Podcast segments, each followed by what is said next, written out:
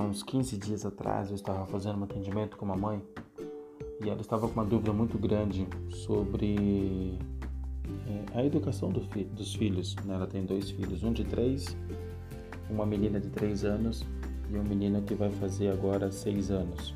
Ela não sabia se ela estava educando eles corretamente. Ela estava com medo disso. Eu falei para ela que tinha uma maneira que ela poderia saber se ela estava educando bem ou não, de acordo com é, os princípios do casal. E ela me perguntou qual seria. Eu falei que seria os valores, os valores da família.